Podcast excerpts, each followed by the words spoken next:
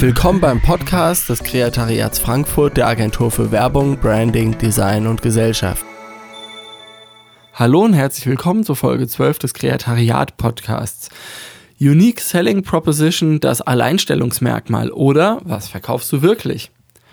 Das war ein Werbespot von Trigema, der in den äh, Ende 90er, Anfang 2000er lief. Da war so ein äh, Äffchen, also ein Schimpanse, saß in einem Anzug mit Krawatte und äh, einer roten Brille in so einem Nachrichten, also der Tagesschau offensichtlich nachempfundenen Nachrichtenstudio und ähm, plapperte da die Werbe Werbebotschaft ähm, von Trigema ein. Und da, da, stellte sich so ein bisschen die Frage, was machen die eigentlich bei, da bei Trigema so den ganzen Tag?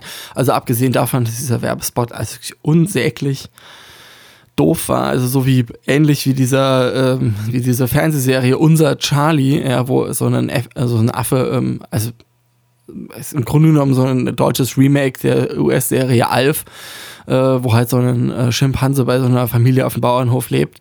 So, so war das halt, dieser Affe saß da, hat die Lippen belegt, äh, bewegt und wurde dann da nachsynchronisiert äh, und verlas die Werbebotschaft von Trigema eben in diesem Werbespot, die da lautete Made in Germany. Ja? Und da stellte sich mir schon die, damals die Frage so, ja, was ist eigentlich, stimmt, was verkauft man eigentlich? Ja, das muss ja gar nicht. Also Trigema verkauft Sportbekleidung, ähm, aber da war einfach das, das kam dann nur am Rande vor. Da ging es hauptsächlich darum, dass die, die, eben diese Sachen in Deutschland verkaufen.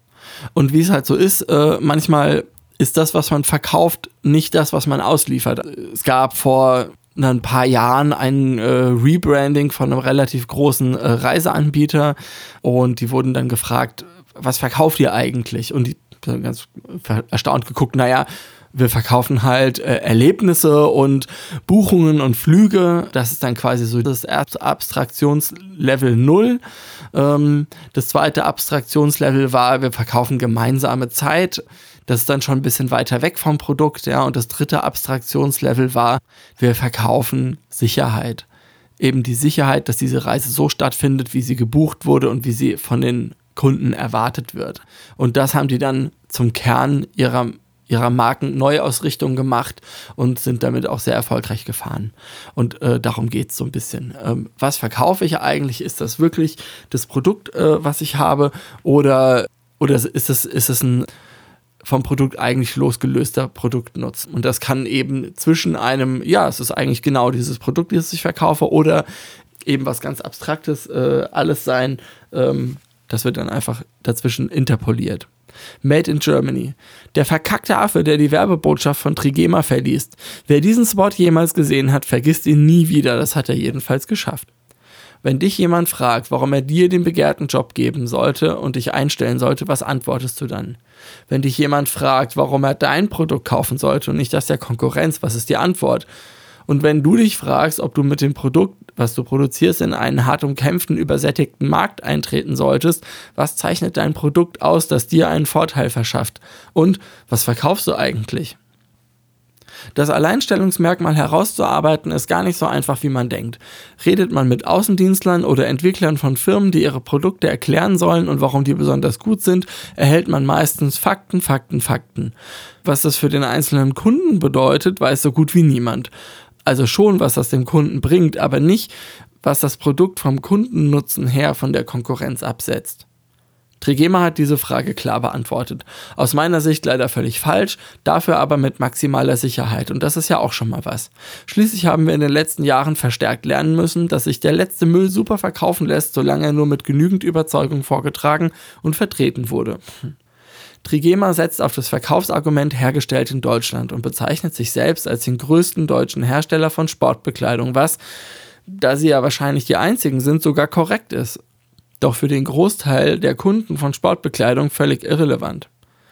Bleibt die Frage nach der Zielgruppe, die sich mit einem solchen USP ansprechen lässt. Menschen, die den Produkten eine höhere Qualität zu schreiben, weil der Chinese das ja schließlich so nicht hinbekommt, oder Ökos, die durch kurze Transportwege und höhere Umweltstandards was für den Planeten tun wollen und naja, Menschen, die eben Schimpansen niedlich finden.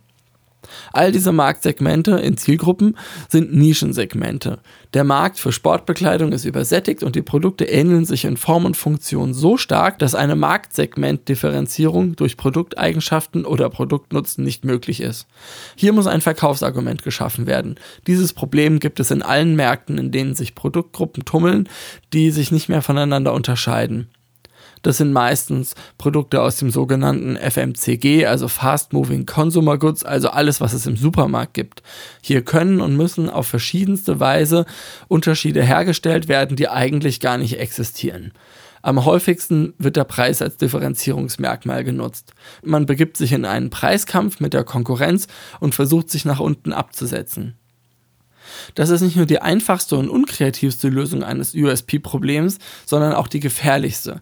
Denn hat man ein Produkt A erstmal in der unteren Preisklasse etabliert, muss nur irgendein Mitbewerber einen Weg finden, den Preis unter das Produktionsniveau, also unter das eigene Pro Produktionsniveau zu drücken und schon ist man weg vom Markt. Ein Zurück in die obere Preisliga gibt es nicht und wenn, dann nur mit unökonomischem Marketingaufwand. Der nächste Differenzierungsfaktor kann der funktionale Nutzen sein. Ein berühmtes Beispiel dafür ist der Joghurt mit den rechtsdrehenden Lactobacillen.